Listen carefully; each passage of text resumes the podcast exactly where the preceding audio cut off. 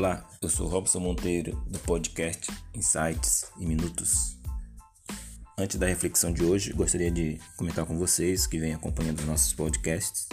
Se vocês gostarem, se inscrevam no canal, deem um like a cada vídeo que a gente publica no YouTube ou mesmo no, no Anchor, através do podcast Spotify, né? E se inscrevam no canal para continuar recebendo as nossas informações, os nossos debates, nossas discussões. Beleza, pessoal? Então, hoje nós falamos de, de liderança. Como a proposta do canal é trazer assuntos mais técnicos, mais do dia a dia, muitas vezes de empresa, né? É, para nossa vida cotidiana.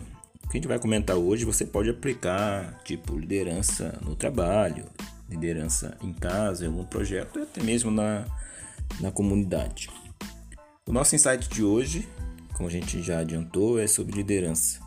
Existe um perfil de liderança ideal para as pessoas ou para as organizações? Então, existem várias ferramentas, talvez duas das mais famosas, né?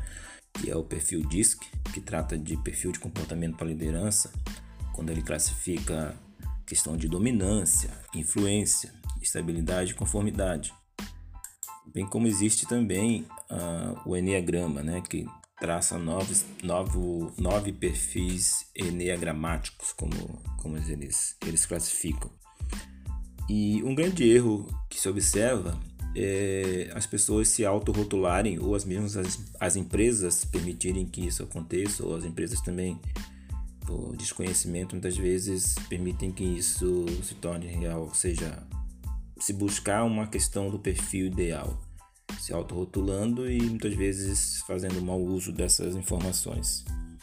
Então, ao invés disso, que tal toda vez que nós traçamos um perfil de liderança, nós apontarmos os nossos pontos fracos, que nós fizemos isso para melhorar e potencializar aqueles pontos positivos. Né? Então, essa é o nosso insight de hoje. Existe perfil ideal ou existe um perfil que pode ser melhorado e potencializado? Pense nisso. Obrigado. Fiquem com Deus.